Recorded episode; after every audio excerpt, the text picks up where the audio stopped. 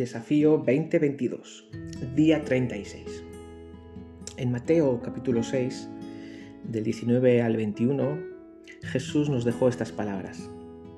No os hagáis tesoros en la tierra, donde la polilla y el óxido destruyen, y donde los ladrones entran y hurtan, sino haceos tesoros en el cielo, donde ni la polilla ni el óxido destruyen, y donde los ladrones no entran ni hurtan, porque donde esté vuestro tesoro, allí estará también vuestro corazón.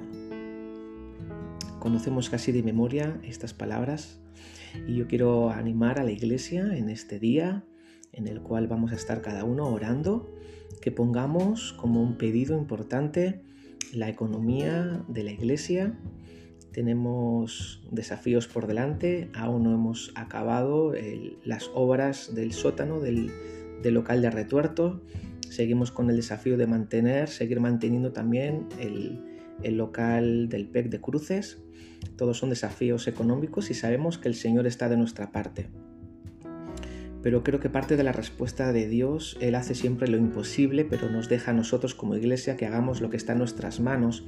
Y quiero animarte, y me animo a mí mismo, y animo a, a todos los que están escuchando este audio y están participando del desafío, que nos hagamos tesoros en el cielo.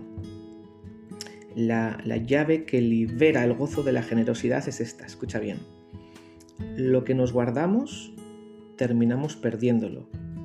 Lo que damos es lo que finalmente vuelve a nuestras manos.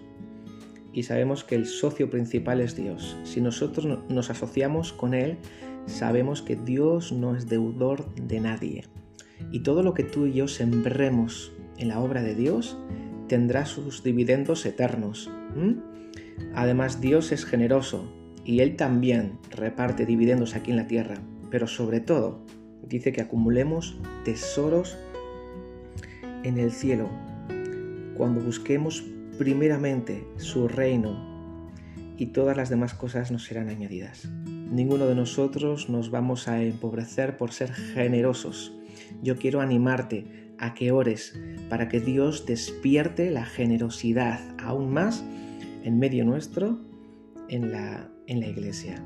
Si eres de los que eres fieles en tus diezmos, que Dios te bendiga y, y oro y te ruego que ores para que además de ser fieles en tus diezmos, Dios despierte la generosidad para ofrendar también con alegría. Muy bien, iglesia, pues tenemos este desafío de oración, que el Señor esté bendiciendo a la iglesia a través de nuestras ofrendas y nuestros diezmos. Que Dios te bendiga.